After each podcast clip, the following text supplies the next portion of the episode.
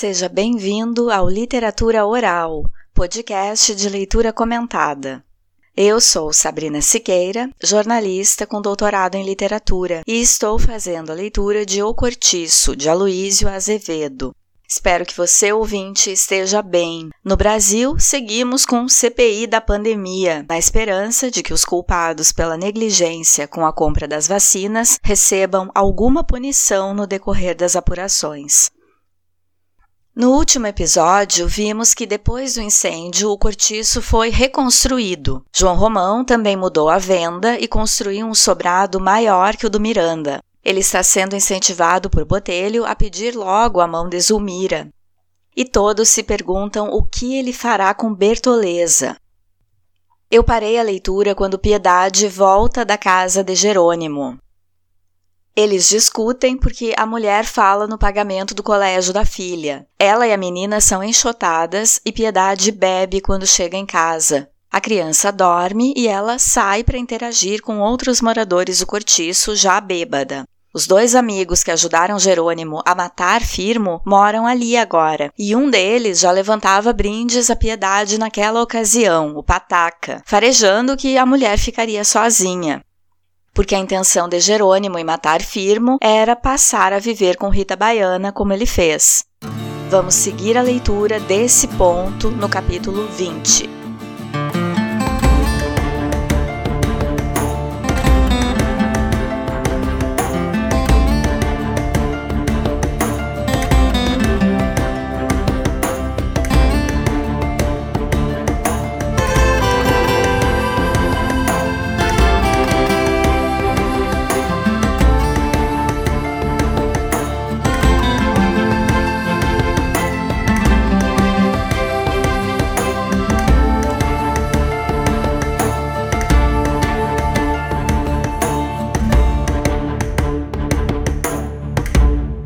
Cabeça de gato estava vencido finalmente, vencido para sempre. Nem já ninguém se animava a comparar as duas estalagens.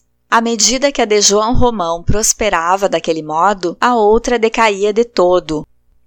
Raro era o dia em que a polícia não entrava lá e baldeava tudo aquilo à espadeirada de cego, uma desmoralização completa. Muitos cabeças de gato viraram casaca, passando-se para os carapicus, entre os quais um homem podia até arranjar a vida, se soubesse trabalhar com jeito em tempo de eleições. Exemplos não faltavam.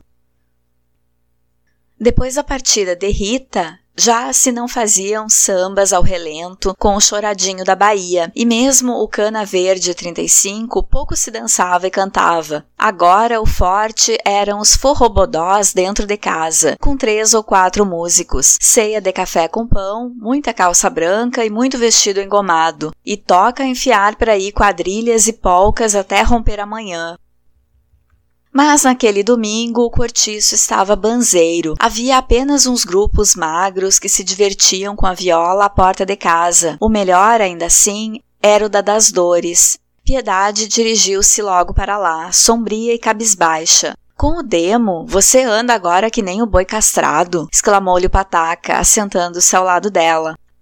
As tristezas atiram-se para trás das costas, criatura de Deus. A vida não dá para tanto. O homem deixou-te? Ora, sebo, mete-se com outro e põe o coração à larga. Ela suspirou em resposta, ainda triste. Porém, a garrafa de Paraty correu a roda de mão em mão e, a segunda volta, Piedade já parecia outra. Começou a conversar e a tomar interesse no pagode. Daí a pouco era de todos a mais animada, falando pelos cotovelos, criticando e arremedando as figuras ratonas da estalagem. O pataca ria-se a quebrar a espinha, caindo por cima dela e passando-lhe o braço na cintura. Você ainda é mulher para um homem fazer uma asneira. Olha o que lhe deu ébrio. Solta minha perna, estupor. O grupo achava graça nos dois e aplaudia-os com gargalhadas. E o Paraty a circular, sempre de mão em mão. A das dores não descansava um momento. Mal vinha de encher a garrafa lá dentro de casa, tinha de voltar outra vez para enchê-la de novo. Olha que estafa, vão beber pro diabo. Afinal, apareceu com o garrafão e pousou no meio da roda. Querem saber? Empinem por aí mesmo, que já estou com os quartos doendo de tanto andar de lá para cá. Essa noite a bebedeira de piedade foi completa. Quando João Romão entrou de volta da casa do Miranda, encontrou-a a dançar ao som de palmas, gritos e risadas, no meio de uma grande troça, a saia levantada, os olhos requebrados, a pretender arremedar a Rita no seu choradinho da Bahia. Era a boba da roda. Batiam-lhe palmadas no traseiro e com o pé embaraçavam-lhe as pernas para ver cair e rebolar-se no chão. O vendeiro, de fraque e chapéu alto, foi direito ao grupo, então muito mais reforçado de gente e intimou a todos que se recolhessem. Aquilo já não eram horas para semelhante algazarra. Vamos, vamos, cada um para sua casa. Piedade foi a única que protestou, reclamando o seu direito de brincar um pouco com os amigos. Que diabo não estava fazendo mal a ninguém. Ora vá, mas é pra cama cozer a mona. Vituperou-lhe João Romão, repelindo-a. Você, com uma filha quase mulher, não tem vergonha de estar aqui a servir de palhaço? Forte bêbada. Piedade assomou-se com a descompostura, quis despicar-se, chegou a arregaçar as mangas e sungar a saia. Mas o pataca meteu-se no meio e conteve-a, pedindo a João Romão que não levasse aquilo em conta, porque era tudo cachaça. Bom, bom, bom, mas aviem-se, aviem-se e não se retirou sem ver a roda dissolvida e cada qual procurando a casa.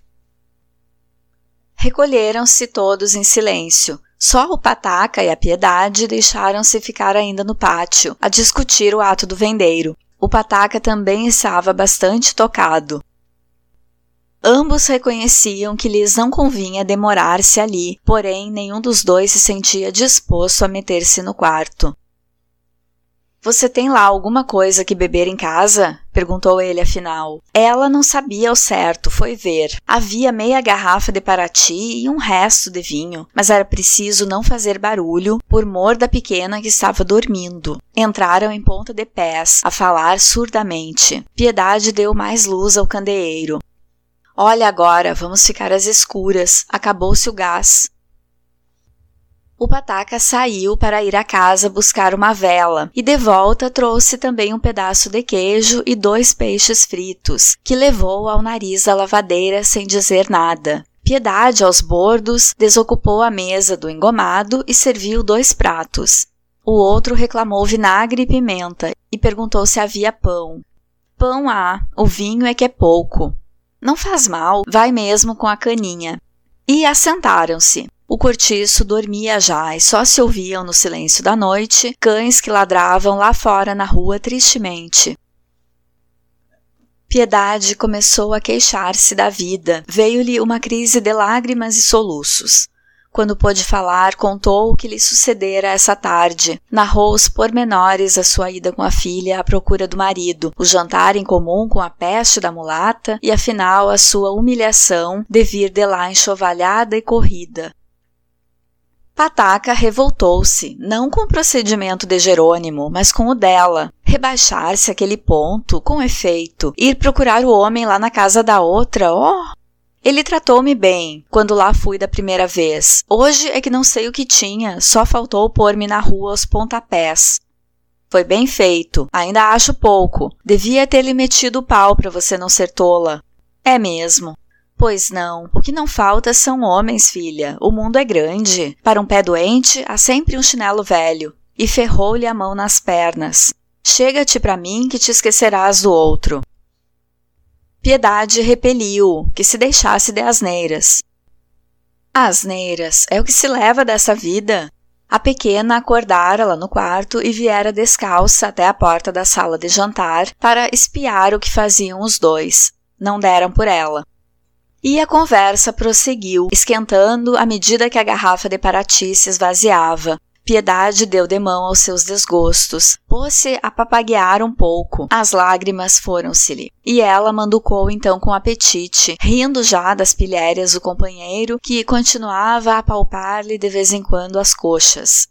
Aquelas coisas assim, sem se esperar, é que tinham graça, dizia ele, excitado e vermelho, comendo com a mão a embeber pedaços de peixe no molho das pimentas. Bem tolo era quem se matava.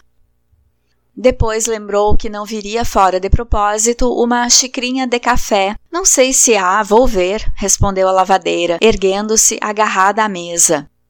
E bordejou até a cozinha, a dar esbarrões pela direita e pela esquerda. Tento no leme que o mar está forte, exclamou Pataca, levantando-se também para ir ajudá-la. Lá perto do fogão, agarrou-a de súbito, como um galo abafando uma galinha. Larga! repreendeu a mulher, sem forças para se defender.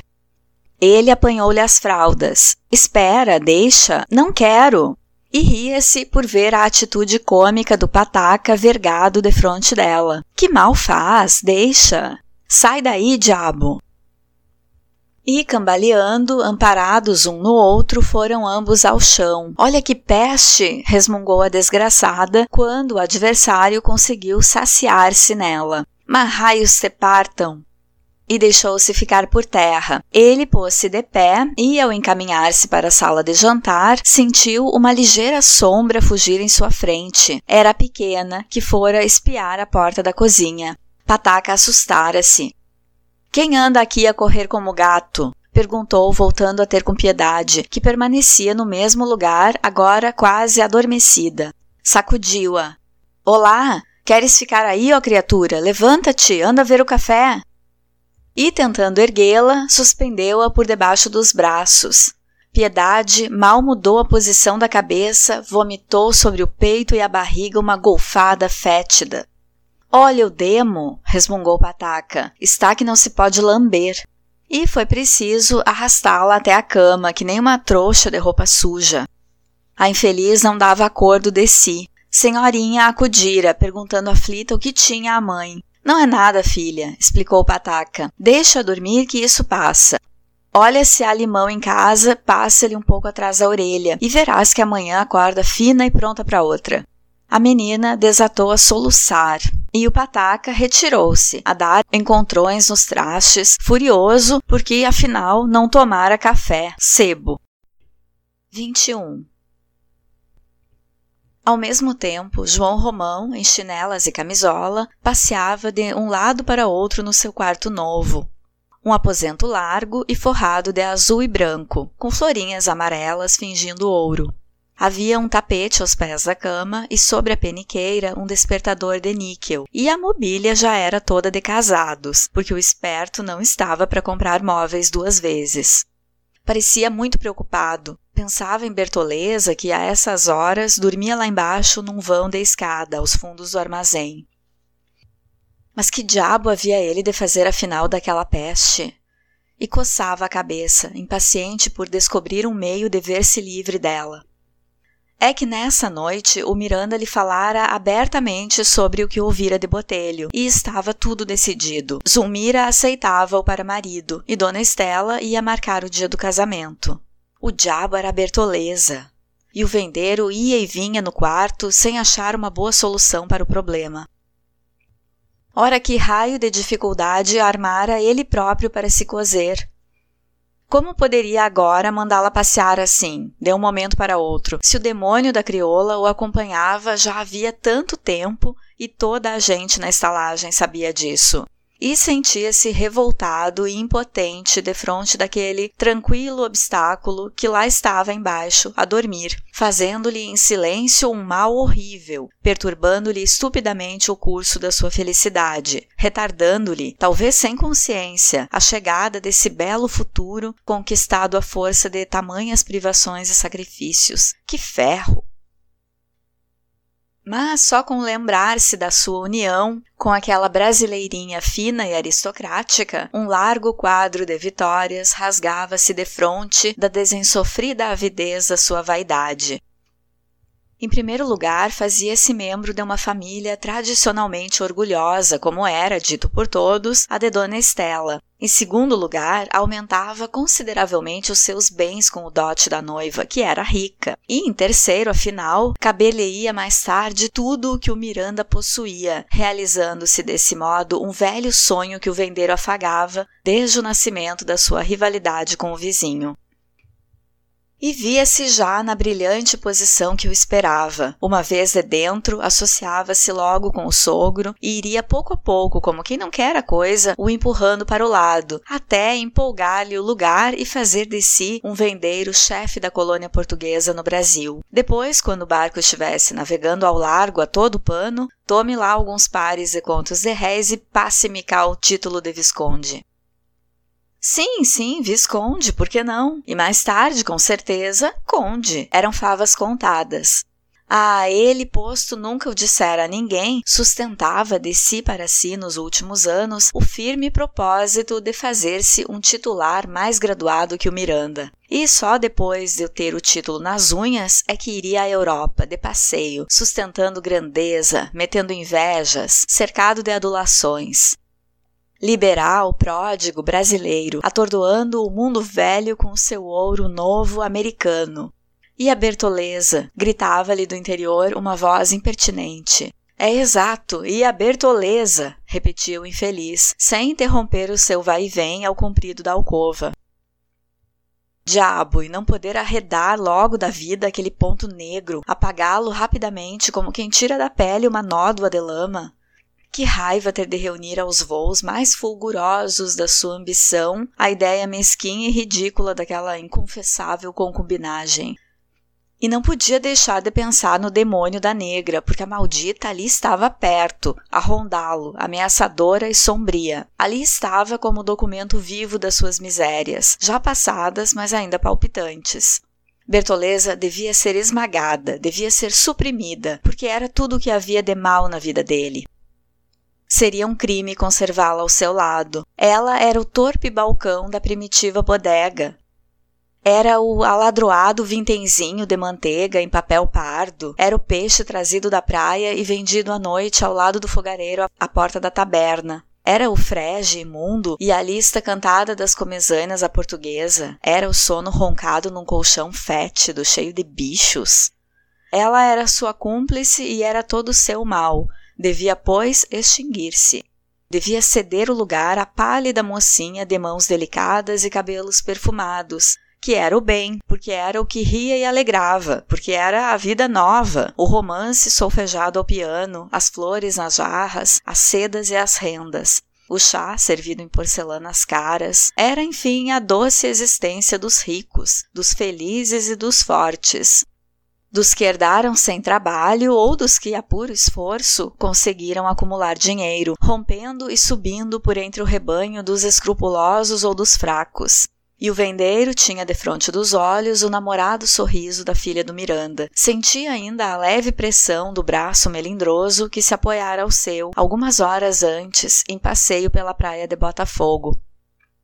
Respirava ainda os perfumes da menina, suaves, escolhidos e penetrantes como palavras de amor. Nos seus dedos grossos, curtos, ásperos e vermelhos, conservava a impressão da tépida carícia daquela mãozinha enluvada, que dentro em pouco, nos prazeres garantidos do matrimônio, afagar-lhe ia as carnes e os cabelos. Mas e a Bertoleza? Sim, era preciso acabar com ela, despachá-la, sumi-la por uma vez. Deu meia-noite no relógio do armazém. João Romão tomou uma vela e desceu aos fundos da casa, onde Bertoleza dormia. Aproximou-se dela, pé ante pé, como um criminoso que leva uma ideia homicida. A crioula estava imóvel sobre o enxergão, deitada de lado, com a cara escondida no braço direito, que ela dobrara por debaixo da cabeça. Aparecia-lhe uma parte do corpo nua. João Romão contemplou-a por algum tempo com asco. E era aquilo, aquela miserável preta que ali dormia indiferentemente, o grande estorvo da sua aventura. Parecia impossível. E se ela morresse? Esta frase que ele tivera, quando pensou pela primeira vez naquele obstáculo à sua felicidade, tornava-lhe agora o espírito, porém já amadurecida e transformada nesta outra. E se eu a matasse? Mas logo um calafrio de pavor correu-lhe por todos os nervos. Além disso, como? Sim, como poderia despachá-la sem deixar sinais comprometedores do crime? Envenenando-a? Dariam logo pela coisa. Matá-la a tiro? Pior. Levá-la a um passeio fora da cidade, bem longe, e no melhor da festa atirá-la ao mar ou por um despenhadeiro onde a morte fosse infalível? Mas como arranjar tudo isso se eles nunca passeavam juntos? Diabo! E o desgraçado ficou a pensar abstrato de castiçal na mão, sem despregar os olhos de cima de Bertoleza, que continuava imóvel, com o rosto escondido no braço. E se eu esganasse aqui mesmo? E deu, na ponta dos pés, alguns passos para frente, parando logo, sem deixar nunca de contemplá-la. Mas a crioula ergueu de improviso a cabeça e fitou com os olhos de quem não estava dormindo. Ah, fez ele. Que é, seu João? Nada, vem só ver-te. Cheguei ainda não há muito. Como vais tu? Passou-te a dor do lado? Ela meneou os ombros, sem responder ao certo. Houve um silêncio entre os dois. João Romão não sabia o que dizer e saiu afinal, escoltado pelo imperturbável olhar da crioula que o intimidava mesmo pelas costas. Teria desconfiado? pensou o miserável, subindo de novo para o quarto. Qual? Desconfiar de quê? E meteu-se logo na cama, disposto a não pensar mais nisso e dormir incontinente. Mas o seu pensamento continuou rebelde a parafusar sobre o mesmo assunto. É preciso despachá-la. É preciso despachá-la quanto antes, seja lá como for. Ela até agora não deu ainda sinal de si, não abriu o bico a respeito da questão. Mas Dona Estela está a marcar o dia do casamento, não levará muito tempo para isso. O Miranda naturalmente comunica a notícia aos amigos. O fato corre de boca em boca. Chega aos ouvidos da crioula e esta, vendo-se abandonada, estoura. Estoura com certeza. E agora o verás. Como deve ser bonito, hein? Ir tão bem até aqui e esbarrar na oposição da negra. E os comentários depois? O que não dirão os invejosos lá da praça? Ah, ele tinha em casa uma amiga, uma preta imunda com quem vivia. Que tipo? Sempre há de mostrar que a gentinha de lá é muito baixa. E aqui a engasopar-se com os ares de capitalista que se trata a vela de Libra. Olha o carapicu para que havia de dar, sai sujo. E então a família da menina, com medo de cair também na boca do mundo, volta atrás e dá o dito por não dito. Bem sei que ela está a par de tudo, e Solece está, mas finge-se desentendida, porque conta, e com razão, que eu não serei tão parvo que espere o dia do casamento sem ter dado sumiço à negra. Contam que a coisa correrá sem o menor escândalo. E eu, no entanto, tão besta que nada fiz, e a peste da crioula está aí senhora do terreiro como dantes, e não descubro meio de ver-me livre dela. Ora, já se viu como arranjei semelhante entalação, isso contado não se acredita. E pisava e repisava o caso sem achar meio de dar-lhe saída. Diabo! Ela há muito que devia estar longe de mim, fiz mal em não cuidar logo disso antes de mais nada. Fui um pedaço d'asno. Se eu a tivesse despachado logo, quando ainda se não falava no meu casamento, ninguém desconfiaria da história. Por que diabo iria o pobre homem dar cabo de uma mulher com quem vivia na melhor paz e que era até dentro de casa o seu braço direito? Mas agora, depois de todas aquelas reformas de vida, depois da separação das camas e principalmente depois que corresse a notícia do casamento, não faltaria de certo quem o acusasse se a negra aparecesse morta de repente. Diabo! Deram quatro horas e o desgraçado nada de pregar olho. Continuava a matutar sobre o assunto, virando-se de um para outro lado da sua larga e rangedora cama de casados. Só pelo abrir da aurora conseguiu passar pelo sono, mas logo às sete da manhã teve de pôr-se a pé. O cortiço estava todo alvoroçado com um desastre. A machona lavava sua tina, ralhando e discutindo como sempre, quando dois trabalhadores, acompanhados de um ruidoso grupo de curiosos, trouxeram-lhe sobre uma tábua o cadáver ensanguentado do filho. Agostinho havia ido, segundo o costume, brincar à pedreira com outros dois rapazitos da estalagem tinham, cabritando pelas arestas do precipício, subido a uma altura superior a 200 metros do chão, e de repente faltara-lhe o equilíbrio e o infeliz rolou de lá abaixo, partindo os ossos e atassalhando as carnes. Todo ele, coitadinho, era uma só massa vermelha. As canelas, quebradas no joelho, dobravam moles para debaixo das coxas. A cabeça desarticulada abrira no casco e despejava o pirão dos miolos.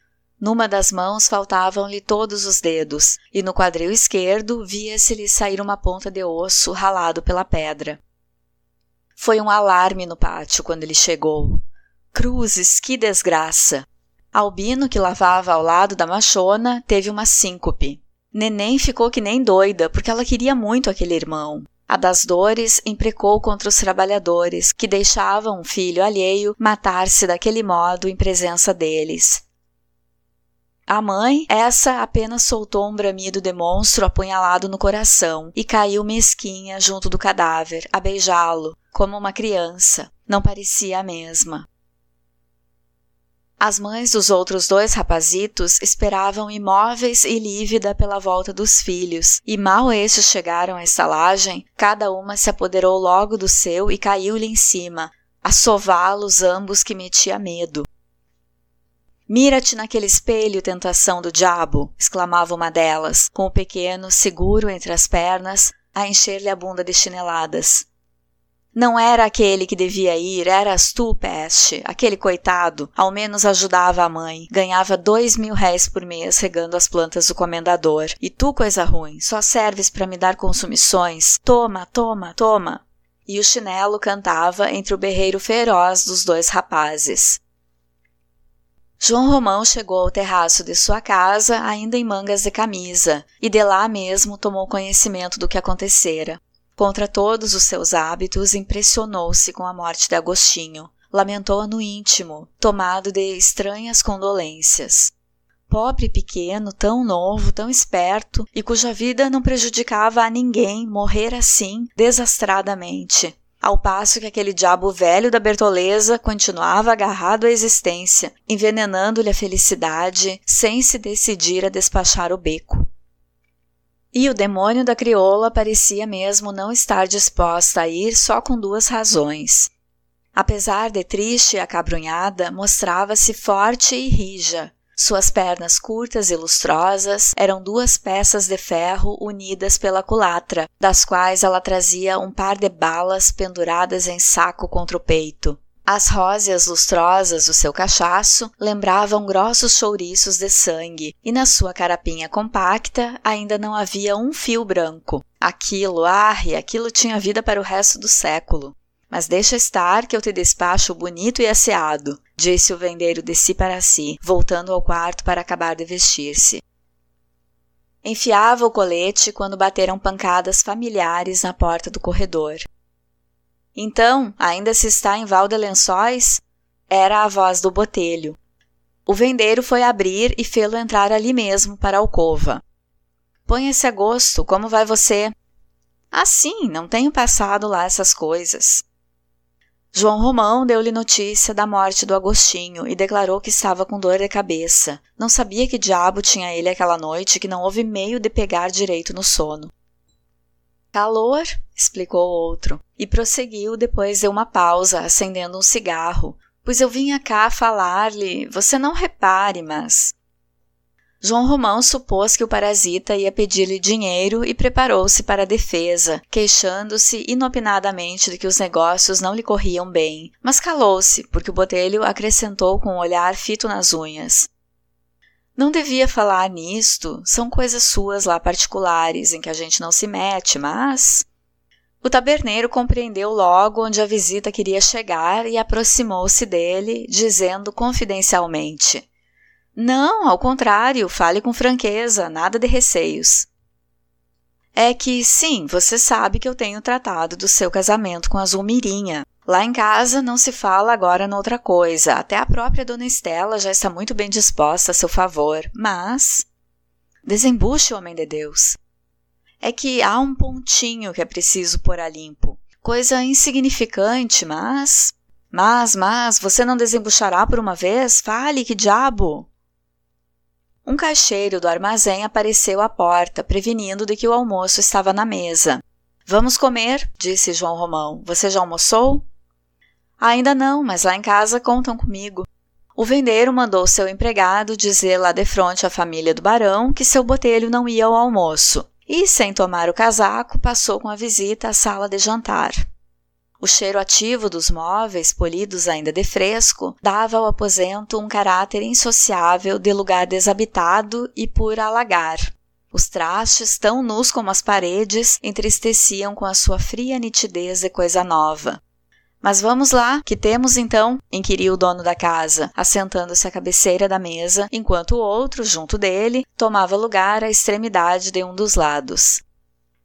É que, respondeu o velho em tom de mistério, você tem cá em sua companhia uma, uma crioula que. Eu não creio, note-se, mas. Adiante! É, dizem que ela é coisa sua. Lá em casa Rosnou, o Miranda defende, afirma que não. Ah, aquilo é uma grande alma. Mas Dona Estela, você sabe o que são as mulheres. Torce o nariz e, em uma palavra, receio que essa história nos traga qualquer embaraço. Calou-se, porque acabava de entrar um portuguesinho, trazendo uma travessa de carne ensopada com batatas. João Romão não respondeu, mesmo depois que o pequeno saiu. Ficou abstrato, a bater com a faca entre os dentes. Por que você não a manda embora? arriscou o botelho, despejando vinho no seu e no copo do companheiro. Ainda desta vez não obteve logo resposta, mas o outro, tomando afinal uma resolução, declarou confidencialmente: Vou dizer-lhe toda coisa como ela é, e talvez que você até me possa auxiliar. Olhou para os lados, chegou mais à sua cadeira para junto da de Botelho e acrescentou em voz baixa: esta mulher meteu-se comigo quando eu principiava minha vida. Então, confesso, precisava de alguém nos casos dela que me ajudasse. E ajudou-me muito, não nego. Devo-lhe isso. Não, ajudar-me muito ajudou, mas. E depois? Depois ela foi ficando para aí, foi ficando, e agora? Agora é um trambolho que lhe pode escangalhar a igrejinha, é o que é. Sim, que dúvida. Pode ser um obstáculo sério ao meu casamento. Mas que diabo! Eu também, você compreende, não a posso pôr na rua assim, sem mais aquelas. Seria ingratidão, não lhe parece? Elas já sabem em que pé está o negócio? Deve desconfiar de alguma coisa que não é tola. Eu, cá por mim, não lhe toquei em nada. E você ainda faz vida com ela? Qual? Há muito tempo que nem sombras disso. Pois então, meu amigo, é arranjar-lhe uma quitanda em outro bairro, dar-lhe algum dinheiro e boa viagem. O dente que já não presta arranca-se fora.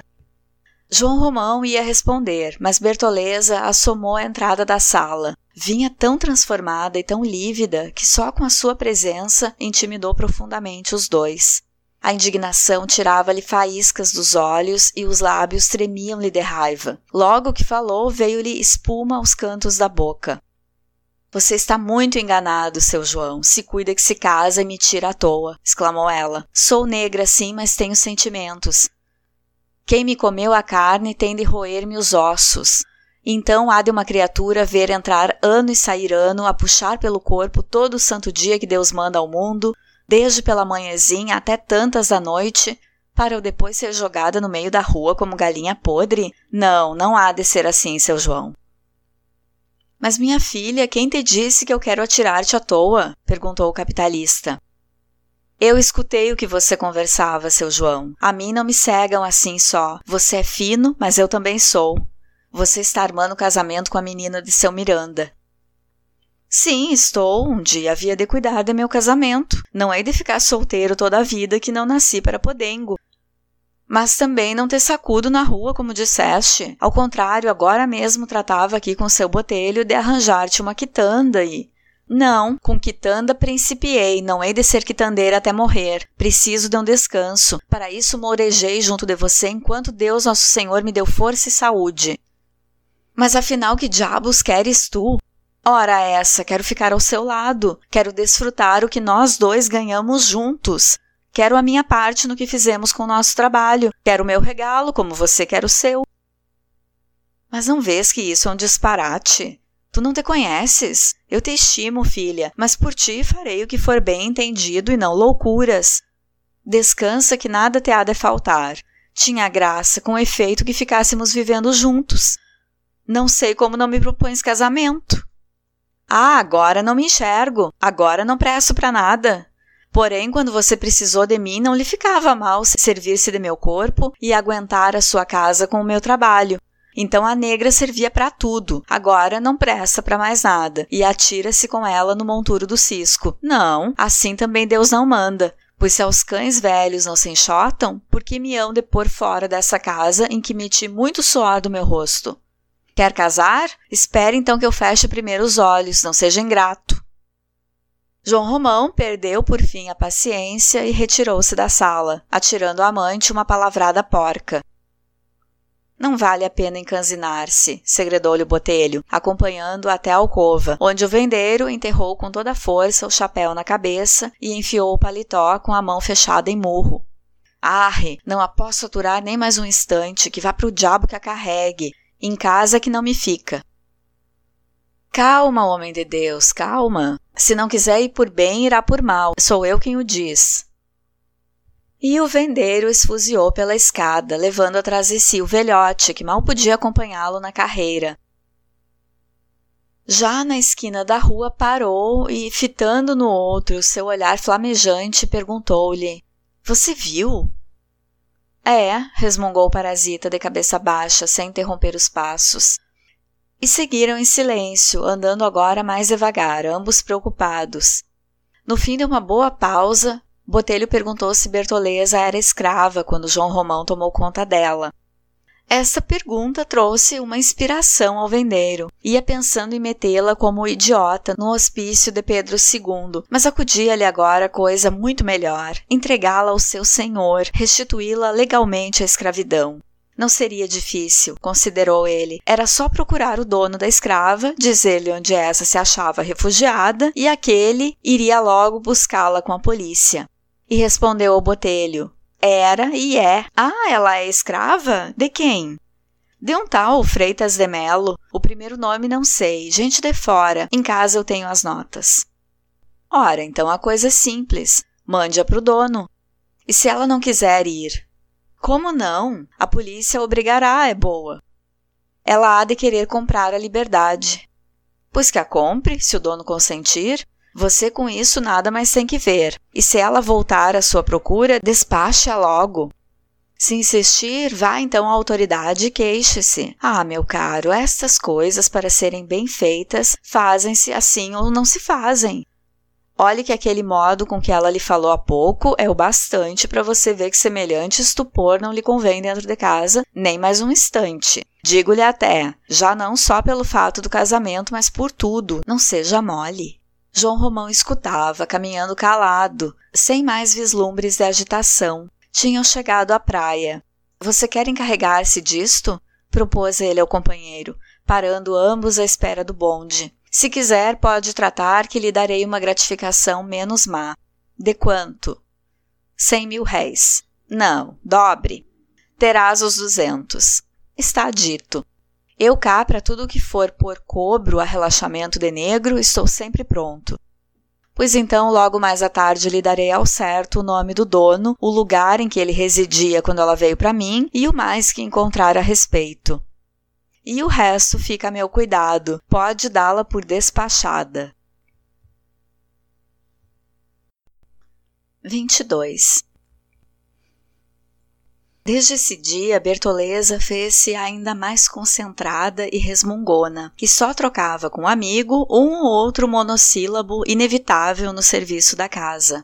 Entre os dois havia agora desses olhares de desconfiança, que são abismos de constrangimento entre pessoas que moram juntas. A infeliz vivia num sobressalto constante, cheia de apreensões, com medo de ser assassinada. Só comia do que ela própria preparava para si e não dormia senão depois de fechar-se a chave. À noite, o mais ligeiro rumor a punha de pé, olhos arregalados, respiração convulsa, boca aberta e pronta para pedir socorro ao primeiro assalto. No entanto, em redor do seu desassossego e do seu mal-estar, tudo ali prosperava forte em grosso, aos contos de réis com a mesma febre com que de antes. Em torno da sua atividade de escrava trabalhadeira, os vinténs choviam dentro da gaveta da venda. Durante o dia paravam agora em frente do armazém carroças e carroças com fardos e caixas trazidos da alfândega, em que se liam as iniciais de João Romão, e rodavam-se pipas e mais pipas de vinho e de vinagre, e grandes partidas de barricas de cerveja e de barris de manteiga e de sacos de pimenta. E o armazém, com as suas portas escancaradas sobre o público, engolia tudo de um trago, para depois ir deixando sair de novo aos poucos, com um lucro lindíssimo, que no fim do ano causava assombros. João Romão fizera-se o fornecedor de todas as tabernas e armarinhos de Botafogo. O pequeno comércio sortia-se lá para vender a retalho. A sua casa tinha agora um pessoal complicado de primeiros, segundos e terceiros caixeiros, além do guarda-livros, do comprador, do despachante e do caixa. Do seu escritório saíam correspondências em várias línguas, e por dentro das grades de madeira polida, onde havia um buffet sempre servido com presunto, queijo e cerveja, faziam-se largos contratos comerciais transações em que se arriscavam fortunas e propunham-se negociações de empresas e privilégios obtidos do governo, e realizavam-se vendas e compras de papéis, e concluíam-se empréstimos de juros fortes sobre hipotecas de grande valor. E ali ia de tudo, o alto e o baixo negociante, capitalistas adulados e mercadores falidos, corretores de praças, zangões, cambistas, empregados públicos que passavam procuração contra o seu ordenado, empresários de teatro e fundadores de jornais, em aparos de dinheiro, viúvas que negociavam o seu montépio, estudantes que iam receber a sua mesada e capatazes de vários grupos de trabalhadores pagos pela casa. E destacando-se de todos pela quantidade, os advogados e a gente miúda do fórum, sempre inquieta, farisqueira, a meter o nariz em tudo, feia, a papelada debaixo do braço, a barba por fazer, o cigarro babado e apagado a um canto da boca. E como a casa comercial de João Romão prosperava igualmente a sua avenida, já lá não se admitia assim qualquer pé rapado. Para entrar era preciso carta de fiança e uma recomendação especial. Os preços dos cômodos subiam e muitos dos antigos hóspedes, italianos principalmente, iam por economia desertando para o cabeça de gato e sendo substituídos por gente mais limpa. Decrescia também o número das lavadeiras, e a maior parte das casinhas eram ocupadas agora por pequenas famílias de operários, artistas e praticantes de secretaria.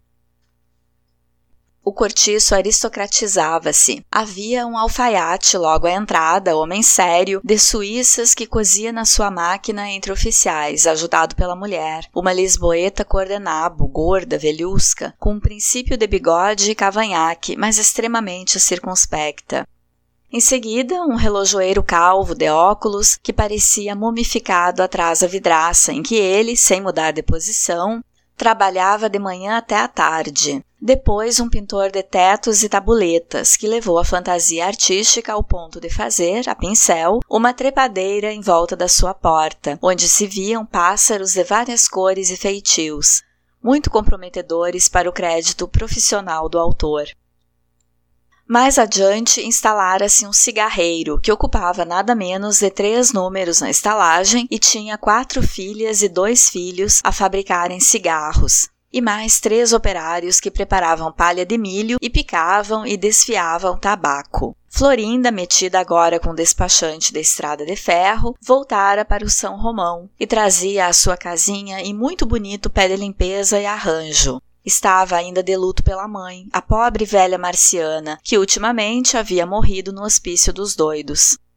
Aos domingos, o despachante costumava receber alguns camaradas para jantar, e como a rapariga puxava os feitios da Rita Baiana, as suas noitadas acabavam sempre em pagode de dança e cantarola, mas tudo de portas adentro, que ali já não se admitiam sambas e chinfrinadas ao relento. A machona quebrara um pouco de gênio depois da morte de Agostinho e era agora visitada por um grupo de moços do comércio, entre os quais havia um pretendente à mão de neném, que se mirrava já de tanto esperar a seco por marido.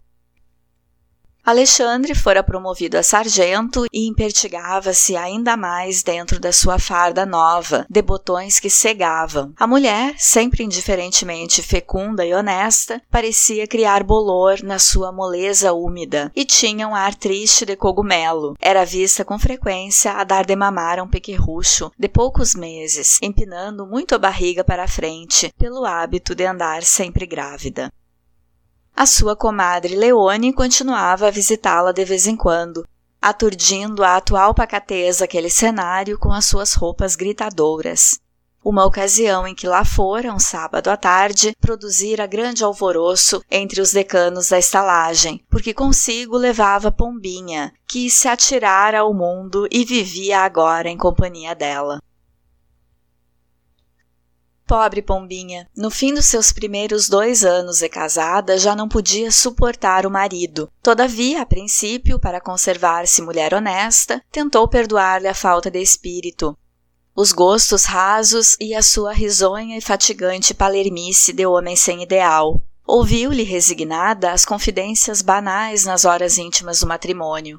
Atendeu nas suas exigências mesquinhas e ciumento que chora, Tratou-o com toda solicitude quando ele esteve a decidir com uma pneumonite aguda. Procurou afinar em tudo com o pobre rapaz. Não lhe falou nunca em coisas que cheirassem a luxo, a arte, a estética, a originalidade escondeu a sua mal educada e natural intuição pelo que é grande ou belo ou arrojado e fingiu ligar interesse ao que ele fazia, ao que ele dizia, ao que ele ganhava, ao que ele pensava e ao que ele conseguia com paciência na sua vida estreita de negociante rotineiro.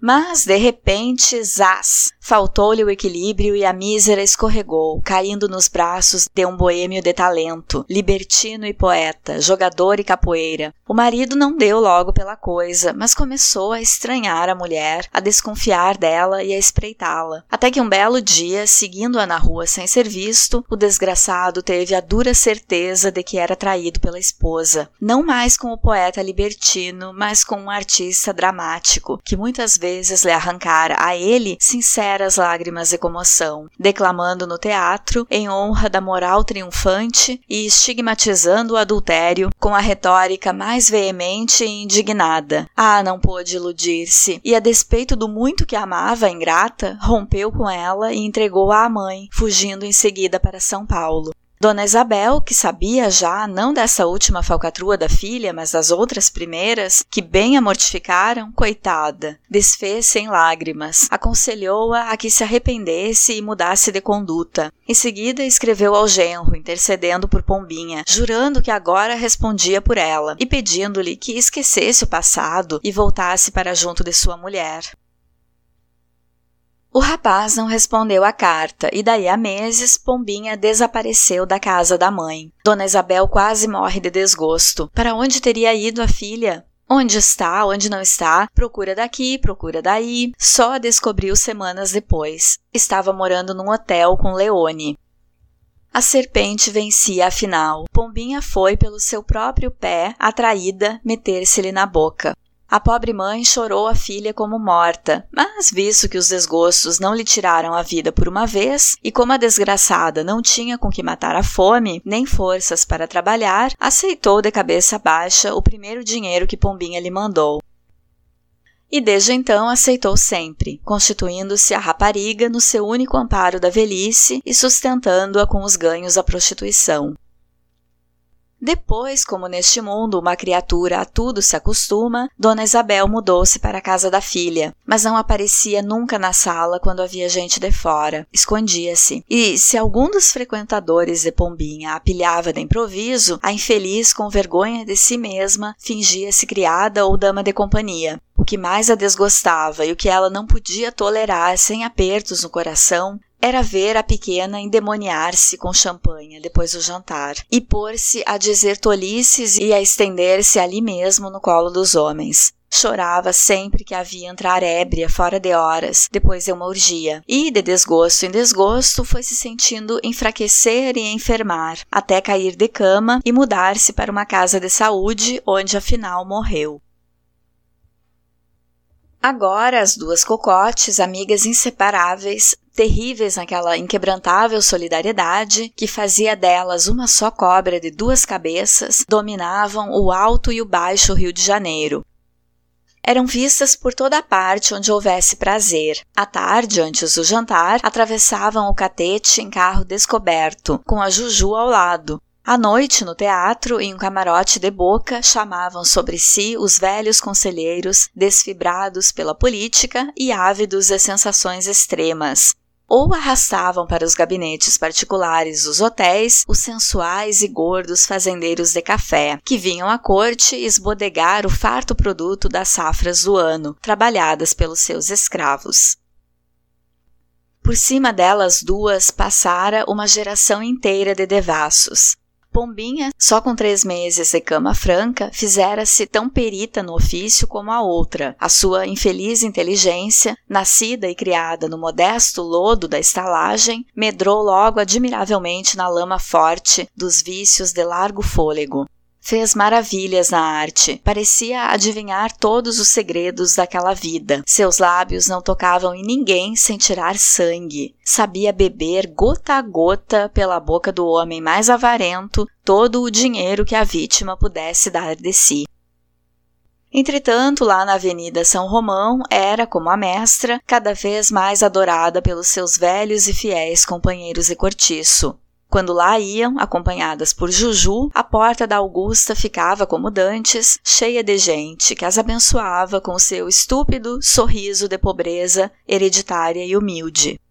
Pombinha abria muito a bolsa, principalmente com a mulher de Jerônimo, a cuja filha, sua protegida predileta, votava agora, por sua vez, uma simpatia toda especial, idêntica que, noutro tempo, inspirara ela própria a Leone, a cadeia continuava e continuaria interminavelmente. O cortiço estava preparando uma nova prostituta naquela pobre menina desamparada, que se fazia mulher ao lado de uma infeliz mãe ébria.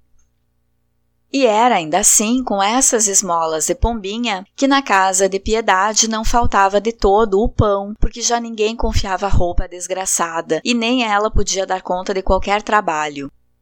Pobre mulher, chegara ao extremo dos extremos. Coitada, já não causava dó, causava repugnância e nojo. Apagaram-se-lhe os últimos vestígios do bril. Vivia andrajosa, sem nenhum trato e sempre ébria, dessa embriaguez sombria e mórbida que não se dissipa nunca. O seu quarto era o mais imundo e o pior de toda a estalagem. Homens malvados abusavam dela, muitos de uma vez só, aproveitando-se de quase toda a completa inconsciência da infeliz.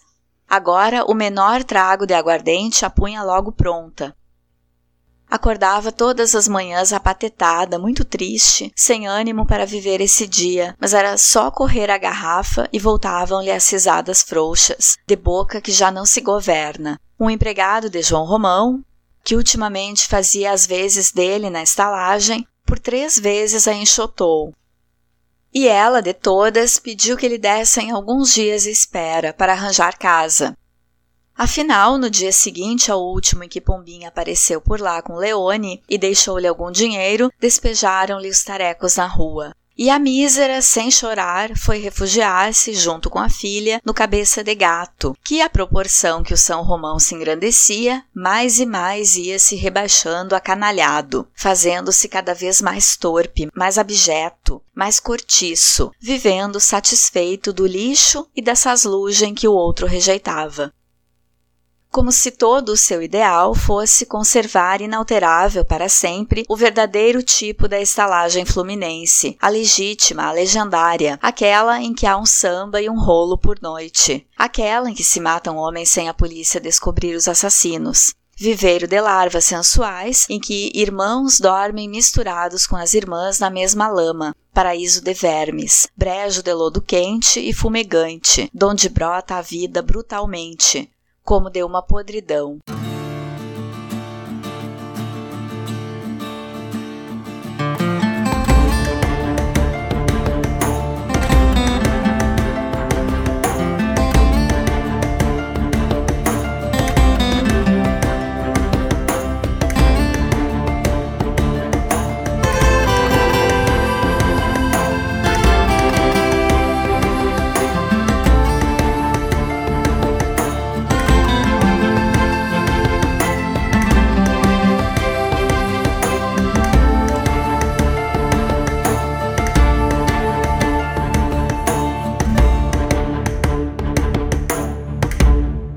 Na leitura de hoje, vimos que Piedade se tornou a palhaça do cortiço.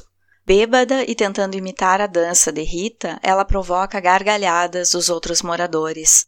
Expulsa da casa de Jerônimo, ela bebe demais entre os moradores do cortiço e é levada para casa por Pataca, que se aproveita do seu estado de embriaguez e a estupra na presença da filha. Logo em seguida, ela vomita e perde os sentidos. O crítico literário Antônio Cândido, no artigo De Cortiço a Cortiço, sugere que Aloysio Azevedo não foi muito criativo na composição dessa obra, porque repetiu situações que Émile Zola, precursor do naturalismo, havia escrito em A Taberna, em 1856. E essa cena da mulher bêbada sendo estuprada em presença da filha e que termina com vômito acontece também no livro do francês. Outra cena que teria sido influenciada por Zola foi a da briga de Rita e Piedade, contaminando os outros moradores. Mais tarde, sabemos que Piedade passa a beber todos os dias e, bêbada, é abusada pelos homens do cortiço com frequência, até ser expulsa da habitação e ir com a filha para a estalagem vizinha, que abrigava agora aqueles que não eram mais aceitos no São Romão, que começava a ficar seleto. Coisa mais triste a mudança em Piedade, deprimida pelo abandono do marido. A Piedade representa um perfil de mulher que foi criada para casar, trabalhar duro para ajudar o marido, cozinhar e arrumar a casa para ele, e não tem muito amor próprio, não consegue organizar a vida sem o marido e fica sem rumo. João Romão está morando no sobrado novo e agora Bertoleza não é bem-vinda para dividir o quarto com ele. Ficou dormindo em um vão de escada nos fundos do armazém, como um bicho. Com o casamento tratado com Zulmira, ele está impaciente para se livrar dela. Bertoleza lembra ao vendeiro toda a pobreza, privação e mesquinharia que ele já viveu. Associa a imagem da mulher até aos pequenos golpes que dava aos clientes e que o ajudaram a conquistar a riqueza. Ela é a cúmplice e a testemunha de um passado que Romão quer esquecer que viveu e chega a pensar em sufocá-la durante o sono. Mas Bertoleza não estava adormecida e ele não consegue se livrar dela naquela ocasião. Percebam a empatia do narrador para com Romão, quase lamentando que ele não tenha conseguido matar a Bertoleza daquela feita. Esse narrador já havia se mostrado machista e misógino, como vimos em outros episódios, e no final se solidariza com Romão, apresentando o corpo de Bertoleza numa metáfora de arma. As pernas, duas peças de ferro unidas pela culatra, os peitos, os sacos de balas um objeto que semeia morte e tristeza, sendo que Bertoleza não remete em nada à morte. Ela é a obstinação da vida, levanta junto com o sol, luta por um futuro confortável a partir do seu trabalho honesto. Pelo contrário, quem semeia a morte e a tristeza, logrando os inquilinos e deixando os trabalhadores a pedreira em perigo, é Romão. Inclusive, junto dessa comparação de Bertoleza a um revólver, está o relato da falta de segurança promovida por ele na pedreira, com a cena da morte do menino Agostinho, que brincava livremente naquele espaço perigoso. A ironia é que quem ajuda Romão a se livrar de Bertoleza é Botelho, dizendo que ela é um trambolho inútil, da qual o vendeiro tem que despachar sendo que o trambolho inútil, morando de favor na casa dos outros, é o botelho. Os dois usam um discurso adequado a eles próprios para atacar a Bertoleza. Eu adoro a indignação justa dela quando escuta a conversa dos dois, de que o mínimo que ela espera é consideração e uma velhice confortável depois do tanto que trabalhou. Mas o que eu mais iria gostar seria um final alternativo, com João Romão sendo punido e todo o patrimônio ficando para Bertoleza. A leitura dessa personagem é um bom exercício de empatia, porque fica quase impossível a gente não se colocar no lugar dela, que sofre injustiça o romance inteiro.